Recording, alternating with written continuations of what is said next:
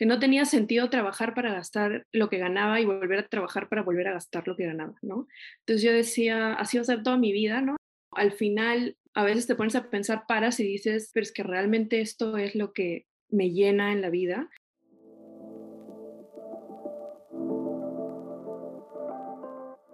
Hola, soy Joaquín Garaycochea. Y yo, Andrés Ruiz. Esto es Business Pills el podcast que trae el empresariado encapsulado.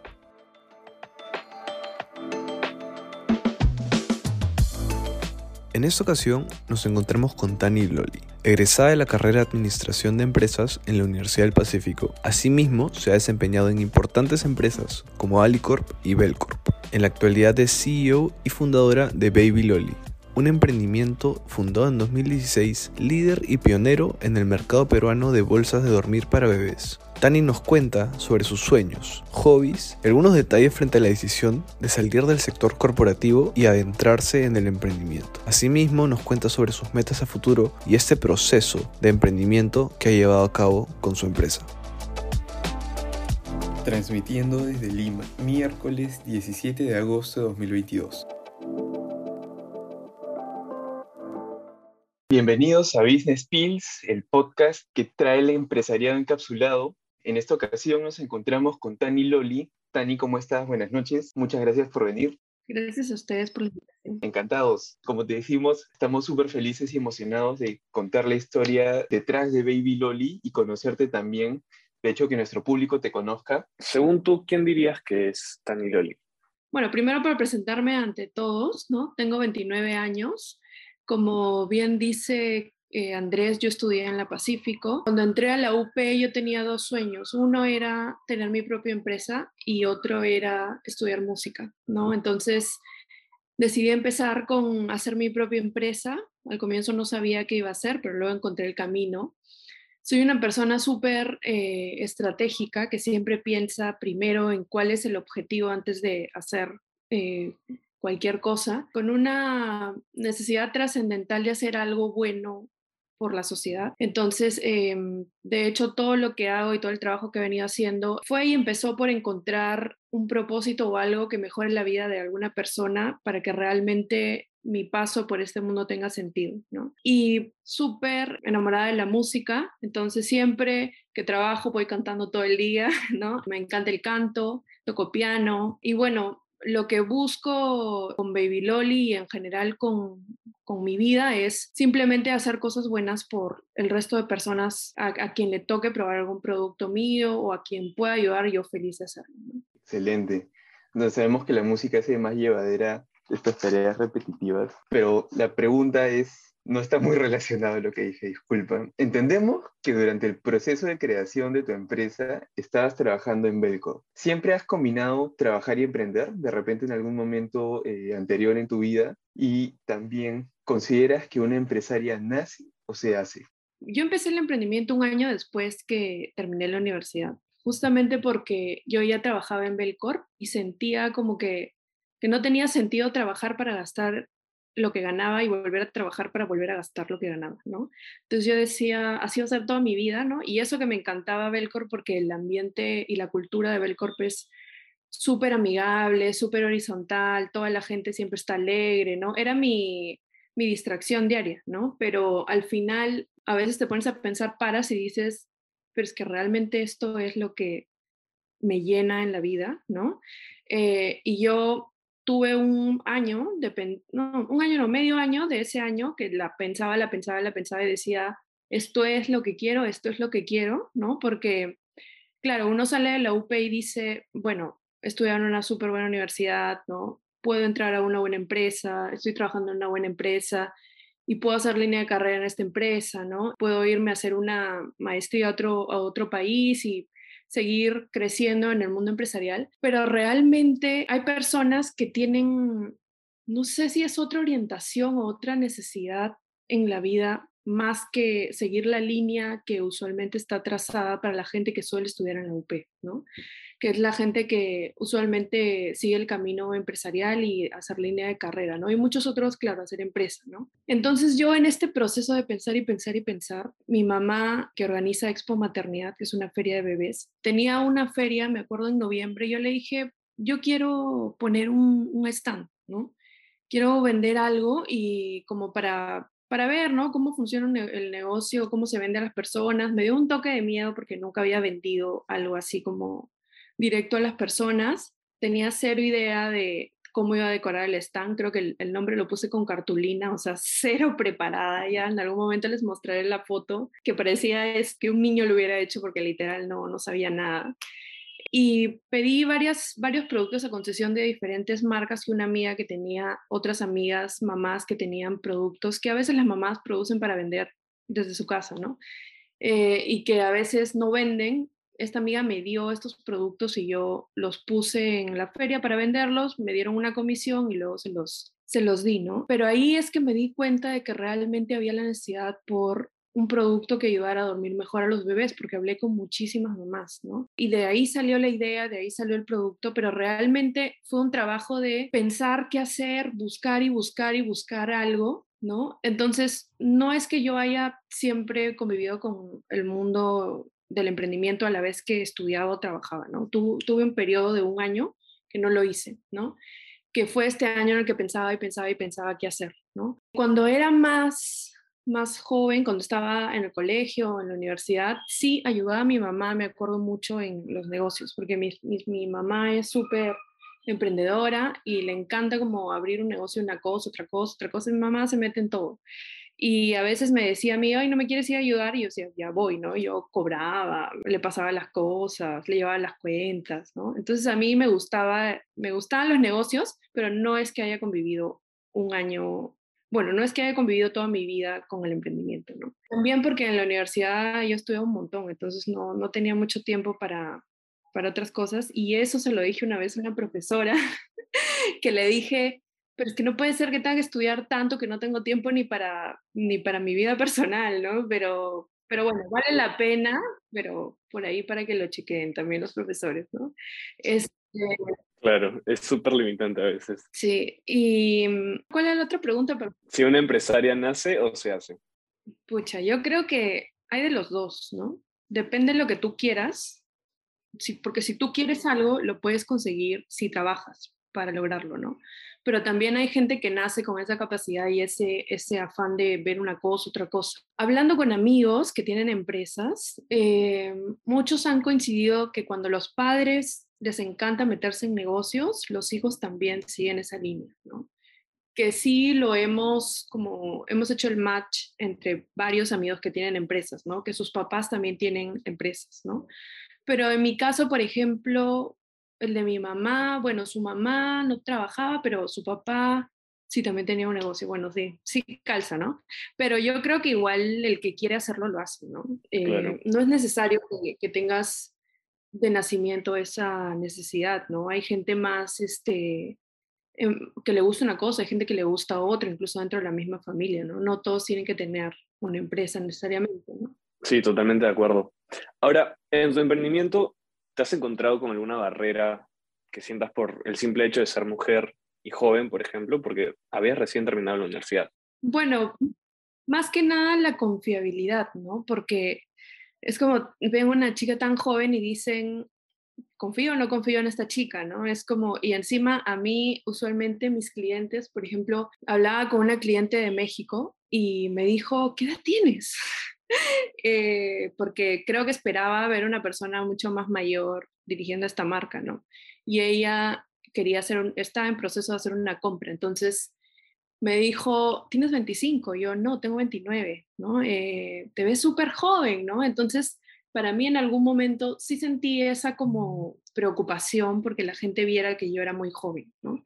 Que no necesariamente la edad se relaciona con la confiabilidad, ¿no? Si tú eres una persona responsable, correcta, no tiene nada que ver la edad, ¿no? Pero sí me ha pasado que los clientes me, me ven como muy joven para lo que ahorita dirijo, ¿no? 29 años y una empresa que ya tiene más o menos, bueno, cinco años existe la marca y dos años yo full time en esta marca, un poco más de dos años.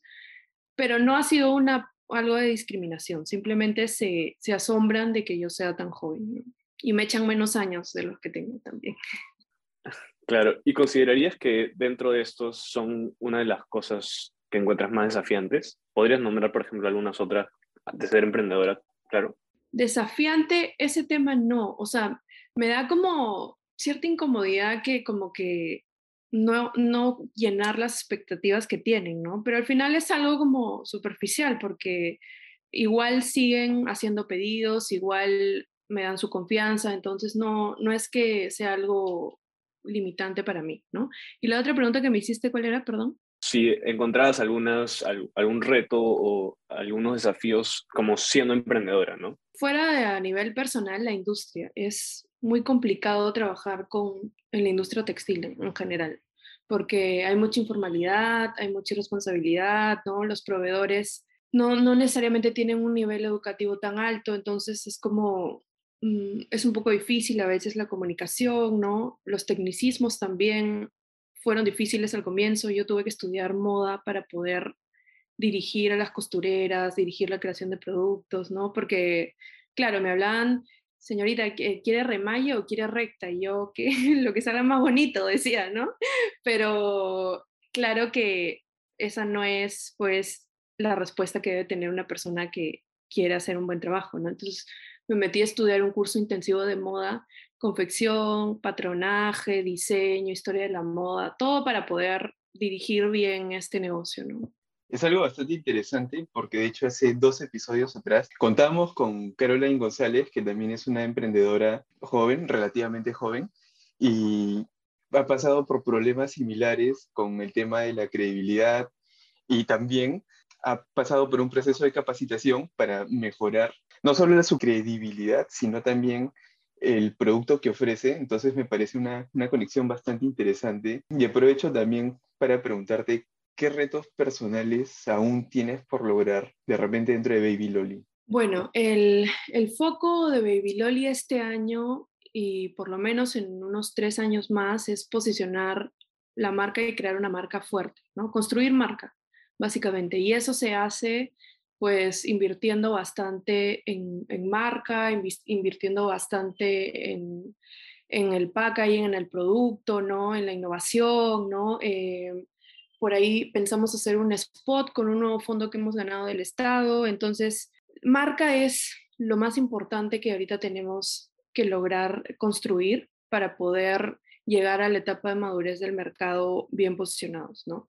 Cuando un producto es bueno, siempre van a salir competidores y copias, ¿no? Pero la diferencia está en cómo innovas, ¿no? Cómo creas marca y cómo la gente empieza a pagar marca más que producto, ¿no? Entonces, eso es a lo que nos estamos enfocando, que es una de, los dos, las dos prioridades, y la segunda es escalar, ¿no?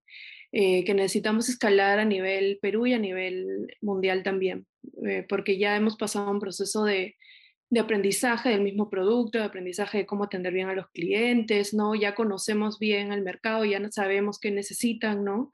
Y ahora nos queda escalar en Perú y, bueno, empezar a, ir al mundo también.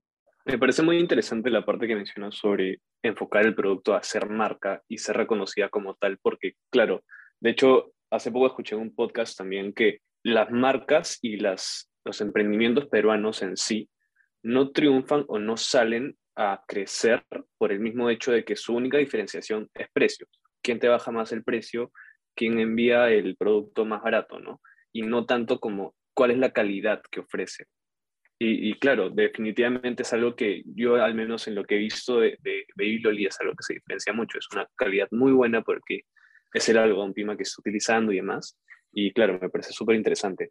Ahora, nos has comentado que eres una persona que toma decisiones estratégicas, entonces nos da curiosidad saber cuáles fueron las razones personales para ser independiente. Son varias cosas, ¿no? Creo que el mundo se alineó y al final yo decidí dejar Belcorp, porque yo en Belcorp estaba en un proceso de crecimiento, iba a ser jefa y estaba a punto de ascender porque yo era product owner, que es como tenía a cargo un equipo, pero todavía sin el título de jefa, ¿no?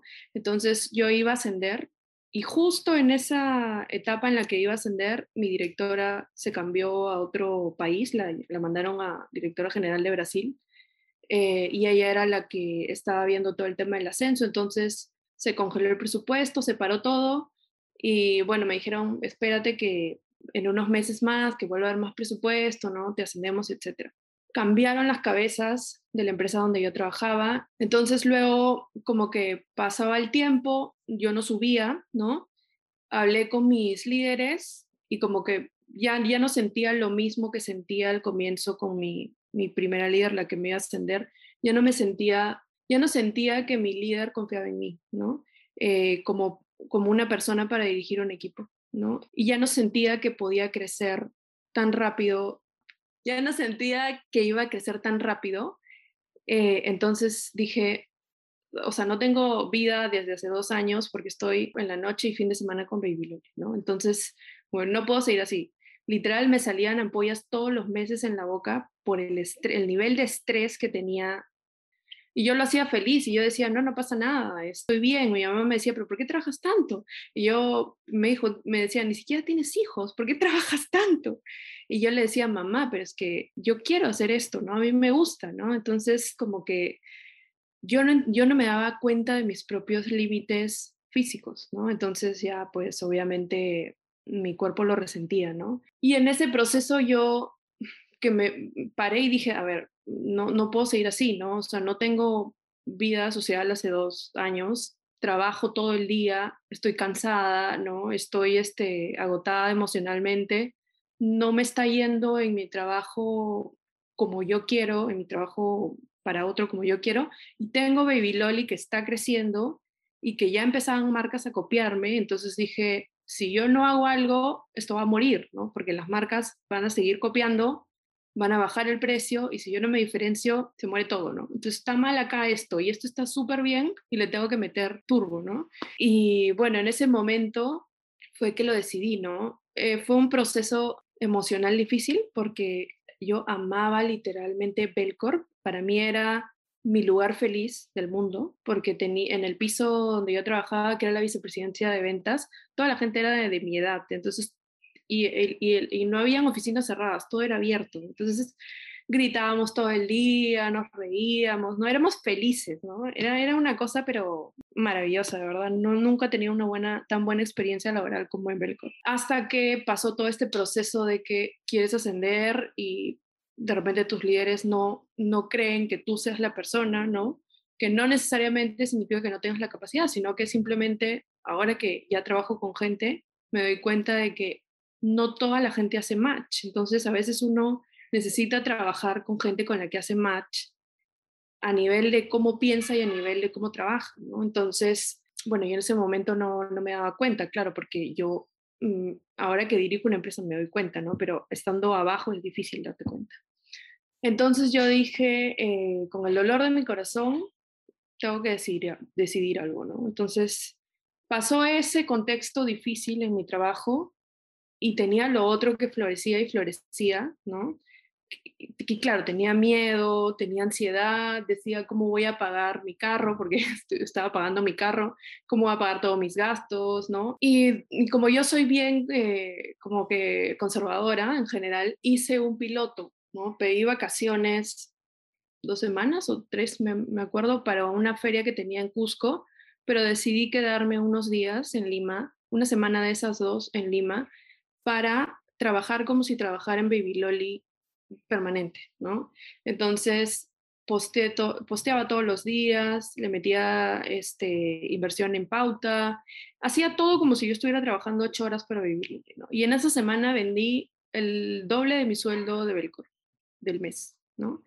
Entonces dije, ok, ¿qué hago aquí? ¿No? Es como, sí la hago, sí la hago. Entonces, este, dije, no, ya, tengo que renunciar. Y ahí mismo cuando supe, agendé a mi gerente, estando yo en vacaciones, le fui a renunciar. Claro, se asustó mi agenda cuando esté en vacaciones, pero no estaba de viaje esta chiquita, me está agendando.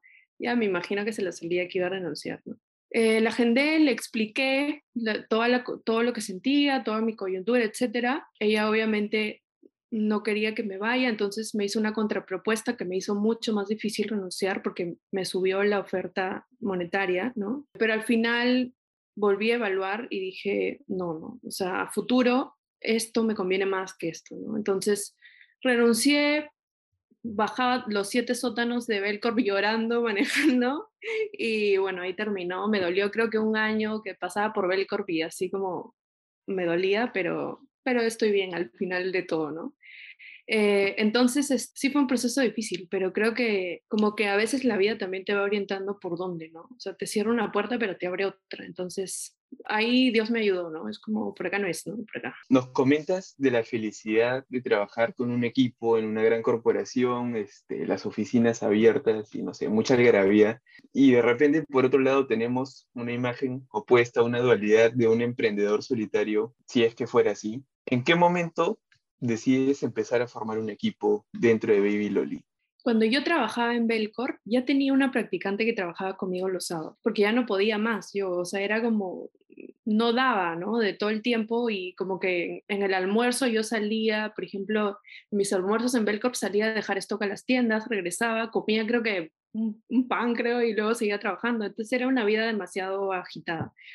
Y yo tenía una practicante los sábados que trabajaba conmigo. Mi mamá en ese tiempo tenía una, trabajaba en un coworking, tenía un espacio en un coworking, entonces yo trabajaba con mi, aprovechando ¿no? los recursos este, inutilizados de mi mamá.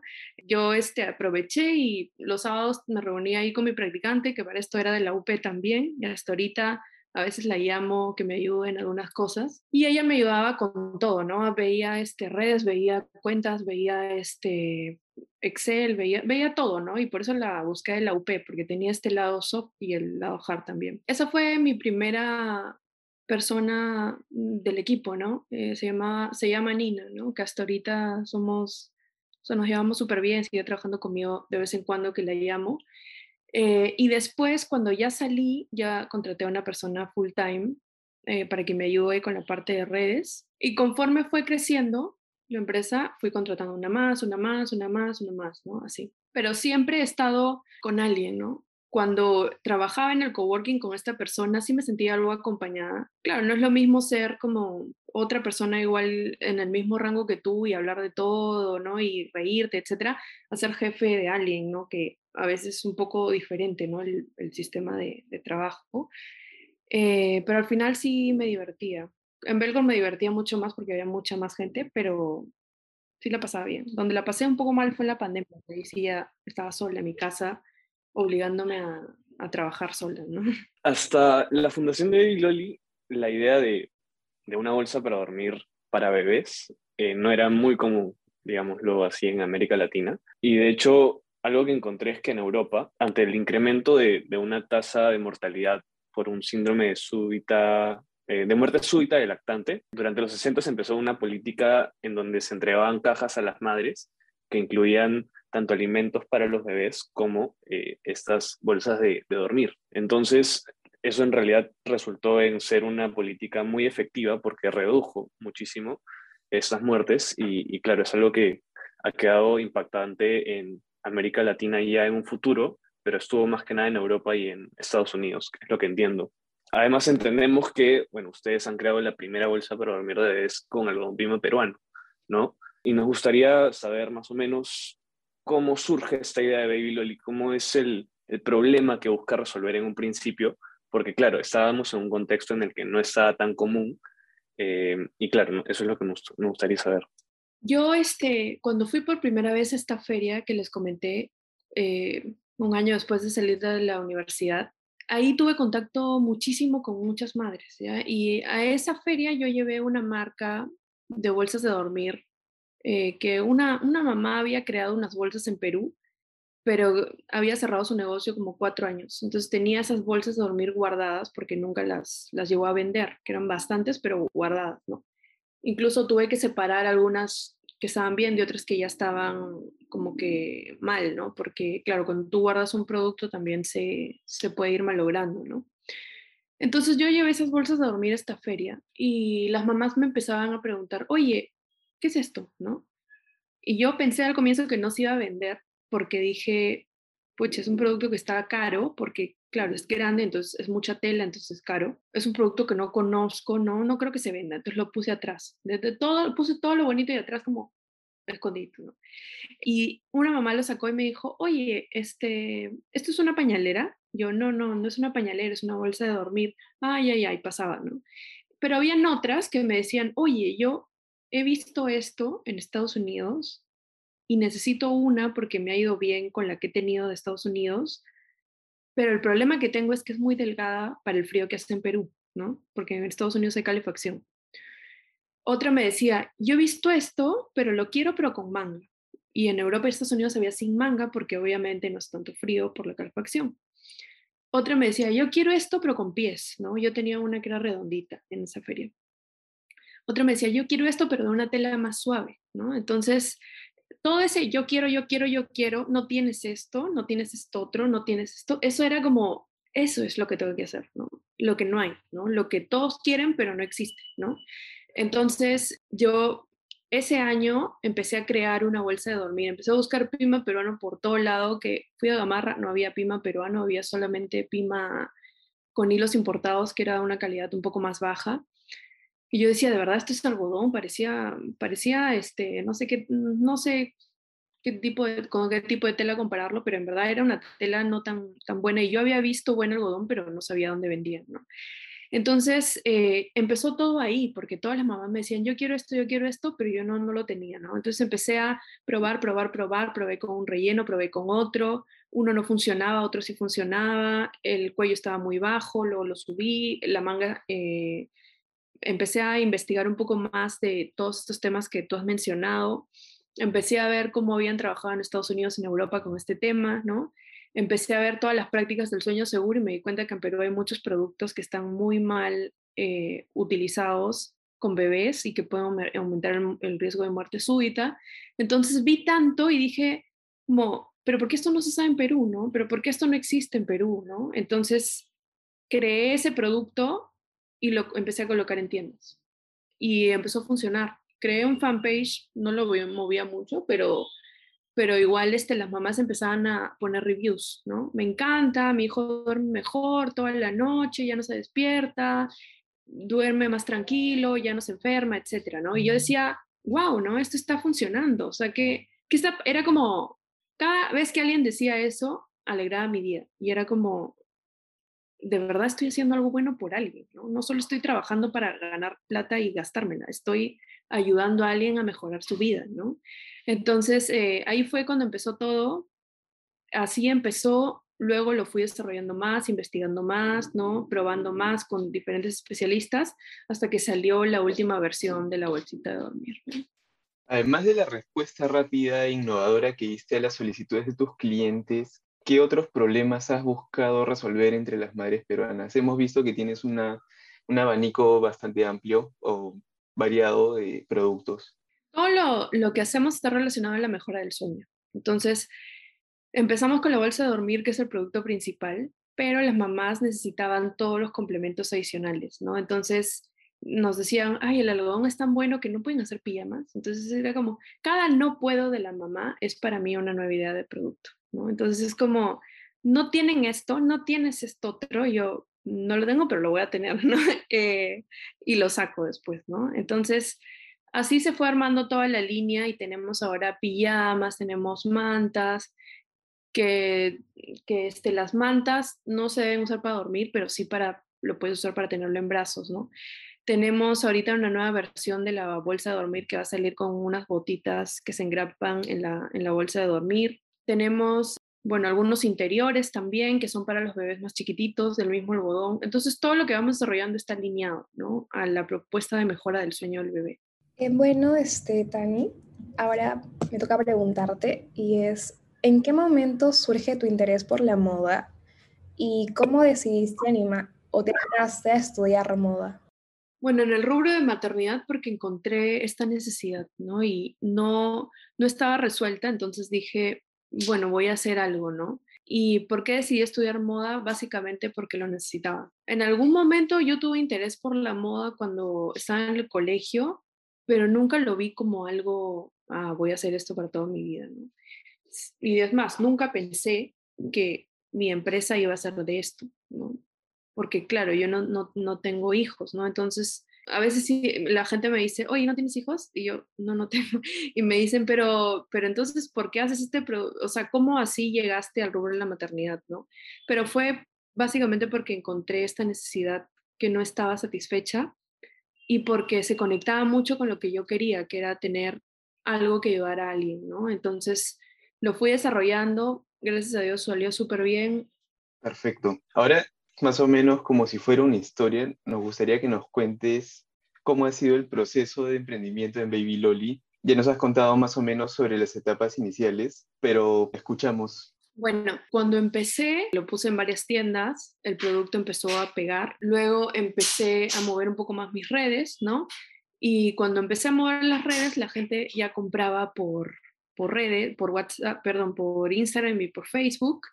Empecé a contratar a una persona, atendía mucho mejor al cliente y tenía una respuesta mucho más rápida que yo, que lo hacía en mis tiempos libres. Em, después empecé a invertir un poco más en pauta. Luego nos inscribimos el año pasado en un concurso del Estado y ganamos. Este año hemos participado en Startup Perú y acabamos de ganar también. Entonces, es un proceso de inversión, inversión, inversión, inversión, ¿no? ¿Cuáles han sido hitos importantes cuando lanzamos esta, esto que ya existía, pero que nunca lo habíamos comunicado, que eran las evoluciones del producto, ¿no? Nosotros habíamos evolucionado la bolsa 2010, eh, eh, en, 2010, en 2020 ya teníamos 10 evoluciones de la bolsa y nunca lo habíamos comunicado, ¿no? Entonces empezó a salir competencia y dijimos, pero nuestro diferencial es que vamos evolucionando el producto también todos los años, ¿no? Entonces hay que comunicarlo, entonces lo empezamos a comunicar eh, y ahora la gente ya dice, quiero la versión 10, quiero la versión 11, quiero la 11 mejorada, quiero esto, ¿no?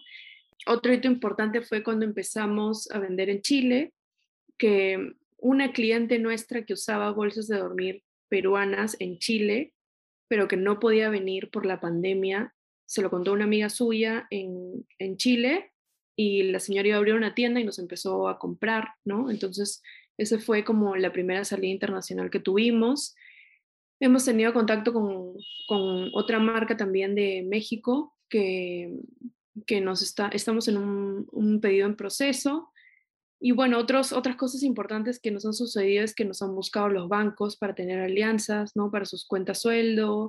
Y así nos ha buscado en algún momento Wong, en algún momento Replay, ahorita Saga también. Entonces, para entrar primero a sus tiendas virtuales. Entonces, eh, creo que no sé, tú vas mejorando el producto diciendo las cosas bien y las puertas se te van abriendo porque la gente se da cuenta en la calidad, se da cuenta en la atención, se da cuenta en todo lo que vas haciendo, ¿no? Y bueno, ahorita estamos a, punto de empezar a escalar, ¿no? Ya con la UP hemos trabajado en la incubadora y nos han ayudado a definir cuáles son esos indicadores importantes para entender cuánto te cuesta conseguir un cliente nuevo, ¿no? Cuáles son tus indicadores de utilidad, ¿no? Cómo empezar a escalar un producto, en qué tienes que invertir, ¿no? Eh, nos han dado un poco de teoría que no sabíamos, porque obviamente cuando tú sales de la universidad te tienes que ir actualizando porque van saliendo cosas nuevas, ¿no?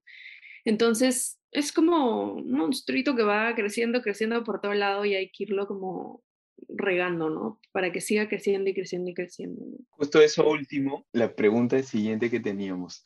Más o menos como un breve resumen, ganaron un premio eh, monetario, se internacionalizaron en mercados vecinos y además han recibido eh, alianzas. ¿En qué momento deciden participar en el programa Emprende UP?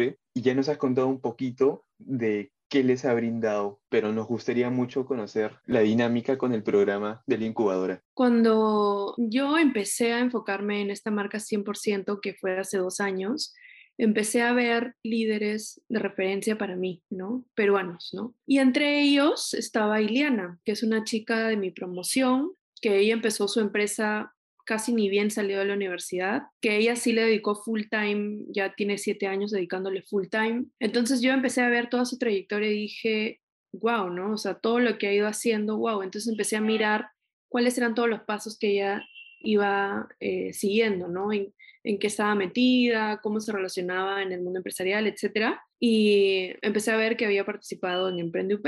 Entonces yo no conocía mucho de Emprende UP. Luego entré a mirar sobre Emprende UP y dije, es la UP, entonces obviamente va a ser bueno porque yo he estudiado ahí y ya, ya sé cómo es eh, la educación que dan, ¿no? Entonces eh, me metí, postulé, quedé, entré y la UP te abre toda la gama de concursos y todas las conexiones que hay en el mundo empresarial. Entonces, ahí me enteré que, que existían fondos, me enteré que existía Startup Perú, me, me, enteré de toda la red de apoyo que hay al, al, al emprendimiento peruano. ¿no? El primer concurso en el que postulé lo hice cuando ya no estaba en la incubadora, porque ya había terminado el ciclo que hice en la incubadora era un concurso de Proinnovate para reactivación de empresas y yo hablé con Anita, que era de Emprende UP, que siempre me había estado apoyando en todas las reuniones que había tenido antes y ella me dijo, eh, mira, te puedes contactar con esta asesora que ya ha hecho, ha visto proyectos para el Estado, entonces para que te asesore un poco, ¿no?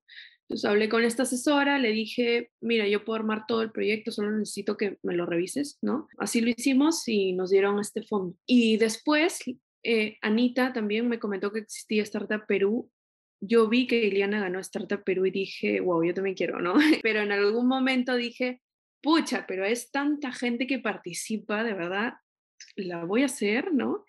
Y bueno, dije, ya, bueno, postularé, ¿no? Si quedó bien, si no, no. Y luego, este año, Anita me avisa de que está Startup Perú y yo dije, no, no voy a postular porque a mi, abuel, mi abuela le dio un derrame cerebral y yo estaba en Trujillo eh, con mi familia cuidándola, ¿no? Y faltaban creo que dos o tres semanas para que cierre la convocatoria y yo le hablé a Anita y le dije, Anita, ¿sabes? Si es que el otro año hay otro concurso, etcétera, y me dijo, mira, yo te recomiendo que postules, no pierdes nada en postular, ¿no? Y le conté todo el contexto de lo que estaba pasando y me dijo, mira, no pierdes nada, postula, me dijo. Entonces, en una semana hicimos el video, en la otra semana llenamos el formulario, lo mandé, pasamos la primera y dije, ¿será que vamos a ganar? Y mm, en la segunda, la UP también nos preparó para los pitches, entonces como que te dan, te dan la forma de organizar la presentación para que puedas explicar en tres minutos toda tu idea. Y súper bien, en verdad, me dio bien las pautas, nos puso algunos asesores que ya habían trabajado con concursos en Startup Perú y que habían sido evaluadores, entonces tenían experiencia en todo lo que lo que se necesitaba para dar un buen speech, ¿no? Y bueno, como tuvimos entrevista, Iliana me entrevistó y dije, cuando prendí la cámara dije, ¿qué? Iliana. Y era Iliana justo la que me entrevistó. Yo mm, la conozco de vista, estudió en mi promoción de la UP pero no, no, es que, no es que la conozca como amiga, ¿no? Pero sí he seguido toda su trayectoria, tengo amigas que son amigas de ella, entonces en verdad la admiro bastante. Y me preguntó varias cosas, luego tuve entrevista con otros dos jurados, súper bien también. Y después Anita me dijo, oye, ganaron. Y yo, wow, ganamos, ¿no? Entonces ya vamos recibiendo casi, o sea, en la primera recibimos 35 mil, en esta son 150 mil, entonces son como casi 200 mil soles de inversión no reembolsable, ¿no? Entonces son como, no te piden acciones, solamente te dan capital para que inviertas, ¿no? Entonces, esa plata, ¿en cuánto tiempo hubiera logrado invertirlo? En tres, cuatro años, ¿no? Que hay que reinvertir la utilidad, no sé, ¿no? Pero claro, ellos aceleran el proceso porque te dan la plata y en un año inviertes todo, entonces como que se, acelera el crecimiento, ¿no? Que es un ciclo, ¿no? Porque al final contratas más gente, pagas más impuestos, tiene más dinero para invertir, etcétera, etcétera. ¿no? El, Estado también. Pero, ¿verdad? Súper bueno el concurso y, y, estamos en ese proceso ahorita. Claro, totalmente. Y definitivamente, detrás de todo negocio exitoso es que hay capital, ¿cierto? Ah, y además de estos premios que mencionas y la reinversión de utilidades, nos gustaría saber si tienes socios o inversionistas dentro de la empresa.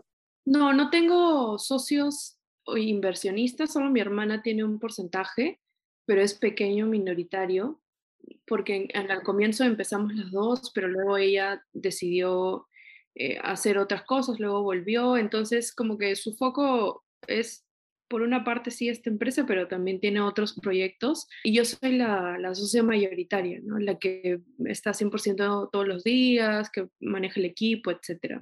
¿Y qué buscas al momento de contratar este, a alguien? ¿Qué características, cualidades? Que tenga el estilo de Baby Loli. O sea, que sea una persona súper servicial con el cliente, que sea una persona obviamente con capacidad intelectual para poder hacer todas las cosas que hay que hacer, que sea una buena persona, como que íntegra, porque obviamente en un, en un, trabajo, cuando trabajas con alguien, quieres trabajar con alguien que obviamente tenga valores, que te respete, etc. Pero más que nada que tenga el estilo, ¿no? Que sea una persona como la que a mí, como si yo estuviera atendiendo al cliente, porque cualquier persona tiene contacto con el cliente, la que, la que responde inbox, la que está en el almacén ordenando los pedidos, la que hace marketing, todo el mundo tiene conexión de alguna manera con el cliente, ¿no? Entonces, si hay una persona que no encaja en la cultura y en la forma, en lo que tú quieres para esta marca, obviamente se rompe ahí la imagen que tiene la marca, ¿no? Si yo pongo una persona de repente un poco tosca, un poco como no tan amable con un cliente, obviamente la imagen de Baby cae, ¿no? Entonces siempre busco que sea gente amable, que sea gente servicial, ¿no? Que sea gente, gente como, como si yo estuviera sirviendo a mi, al cliente directo, ¿no? Y obviamente que tengo la capacidad intelectual, ¿no? Pero creo que la parte, o sea, si tiene la capacidad intelectual, pero no tiene la parte emocional, no la contrataría. En cambio, si tiene la parte emocional, pero no la parte intelectual y le veo potencial, la contrato y la formo. O sea, la parte soft no se, es muy difícil de cambiar. La parte hard la educas y ya está, ¿no? Sí, totalmente de acuerdo. Em, me gustaría saber cuál es el siguiente paso para tu emprendimiento. ¿Qué, qué planes tienes más a futuro con, con Baby Loli? Bueno, ahorita em, lo que había comentado un poco eh, sobre formar marca a nivel Perú, pero también ya empezar a ir a mercados eh, extranjeros, ¿no? Estamos evaluando si abrir una tienda o estamos evaluando también si exportar con un retailer grande, ¿no? Todavía estamos viendo porque como la situación está un poco inestable en Perú, ¿no? El, la economía mundial también está un poco movida, entonces como que no necesariamente es algo como muy atractivo para hacer una inversión fija, ¿no? Pero de repente con un retailer sí, ¿no? Yo quiero irme a estudiar a otro país también, entonces voy a abrir Baby en ese otro país al que vaya a estudiar también, sin dejar Perú, ¿no? Pero ese es, ese es mi, mi objetivo ahorita, ¿no? Ver cómo escalar la marca a nivel mundial. Ahora, nos dices que tu producto depende mucho de la percepción de los clientes y por eso es muy importante el capital humano que contratas. ¿Cómo vas a adaptar tu producto al contexto de otros países bajo la premisa de que hay distintas idiosincrasias? Lo primero que uno tiene que hacer es estudiar al cliente. ¿no? Si tú no entiendes quién es tu cliente, qué necesita, cómo le gusta que lo traten, obviamente no vas a lograr entregarle lo que quiere. ¿no? Entonces, lo primero que vamos a hacer es probar el producto en otros países con otras mamás para ver qué tal eh, funciona, si es que hay que adaptar el grosor, si es que hay que cambiar algún, alguna parte del producto, etc. ¿no? Y lo segundo es eh, inmersión en la cultura, ¿no? Tienes que convivir con ellos para ver cómo funciona, qué les gusta, qué no les gusta. Igual yo creo que si tú llevas la cultura peruana de ser muy servicial, les va a encantar, porque, por ejemplo, en Europa, yo, yo he estudiado en Europa seis, siete meses, hice un intercambio en Bélgica, y mm, el servicio al cliente es un poco básico, ¿no? O sea, la gente no te trata como te tratan en Perú, ¿no? Entonces, cuando tú le cuentas a alguien de allá que, por ejemplo, en WON te llevan al carrito, ¿no? Y te ayudan y te tratan bien, la gente dice, ¿qué? ¿No? Entonces es como algo raro, ¿no? Entonces también eso puede ser algo innovador que llevar a otro país, ¿no? No la parte de llevarle obviamente el carrito literal, pero la parte de tratar a la persona como con bastante dedicación, entender su necesidad, ¿no? Que no sea tan práctico y tan puntual como es. Pero claro, es todo cuestión de ir probando, ¿no? Porque de repente pueden sentirlo invasivo, no sé, ¿no? Entonces tengo que ir, evaluar, vivir un tiempo ahí, sentir lo que otra mamá siente, conocer a alguna mamá de allá, entonces ver cómo vamos a ir adaptando eh, las cosas. Incluso los colores varían, ¿no? En, Europa les encantan los colores más tierra, ¿no? Más neutros, ¿no? En Estados Unidos es un poco más como colorido, pero no chillón, ¿no? acá en, en Perú es una mezcla de Europa con, con Estados Unidos, lo que a las mamás les gusta, no tan, no tan tierra, pero tampoco tan colorido. Entonces hay que ir viendo, ¿no? Y, evaluando, ¿no? Y la única forma de conocer es probando, ¿no? Si no pruebas, es difícil. Totalmente de acuerdo. Tenemos entendido que tu producto está enfocado en, un nicho y nos gustaría saber si, por ejemplo, hay algún plan de impactar en, en, la sociedad brindando o llegando más, masificando tu producto también para otros sectores, tal vez. Sí, queremos, estamos enfocados en el AB ahorita, pero queremos expandirnos al C. Entonces, este año que viene, con los fondos que tenemos ahora, vamos a empezar a entrar al C. También estamos pensando en lanzar una nueva marca, un poco más económica, para llegar a segmentos un poco más bajos que tienen la misma necesidad, pero que de repente no pueden pagar la calidad de Pima que tiene Baby Loli, ¿no?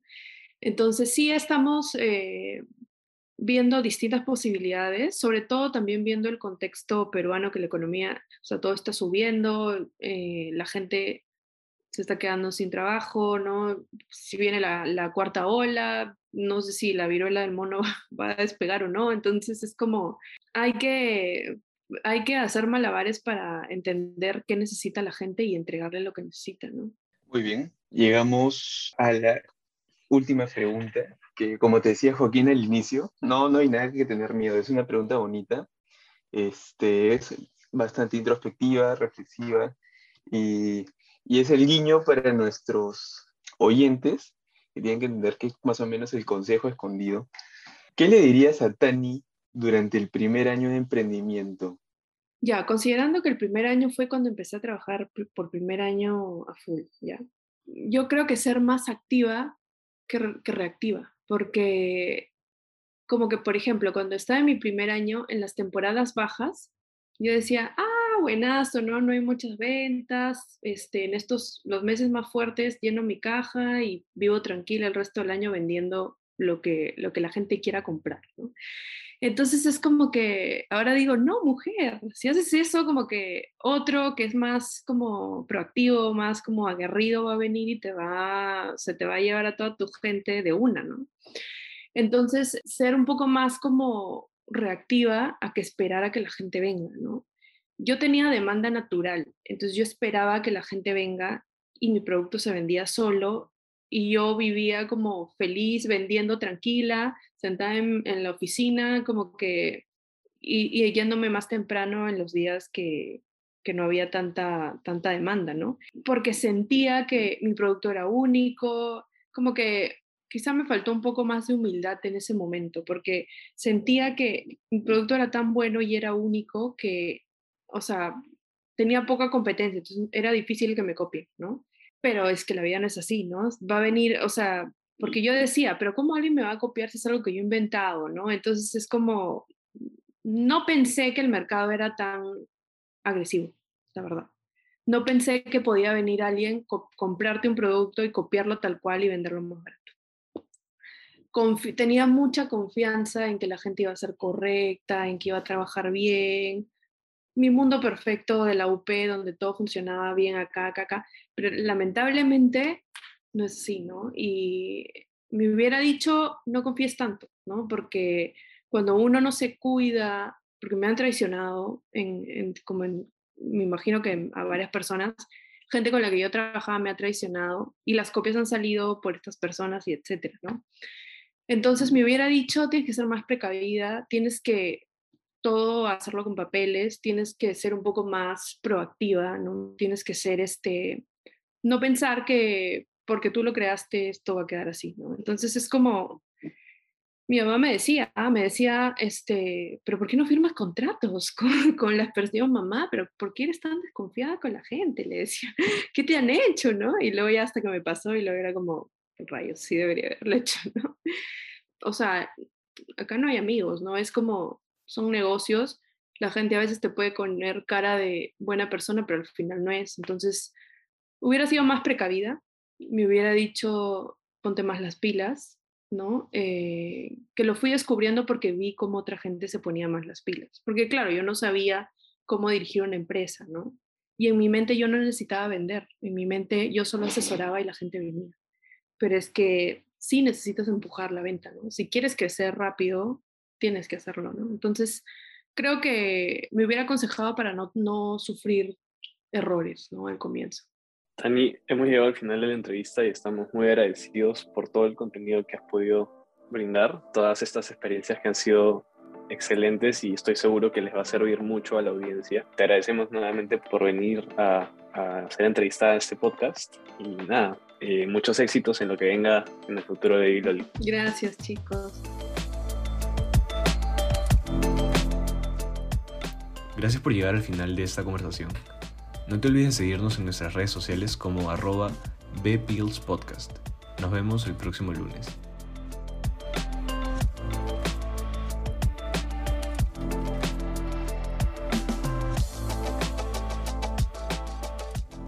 Este episodio no habría sido posible sin el trabajo en conjunto del equipo Business Pills. En especial queremos agradecer a Zoila Morales, investigadora responsable, Aranza Rodríguez, editora de la entrevista, y a la profesora Beatriz Rodríguez Atizábal, de quien nació la idea para tener un espacio para el empresariado peruano, nos unió para que fuese una iniciativa estudiantil y nos guía para que la historia empresarial esté siempre presente.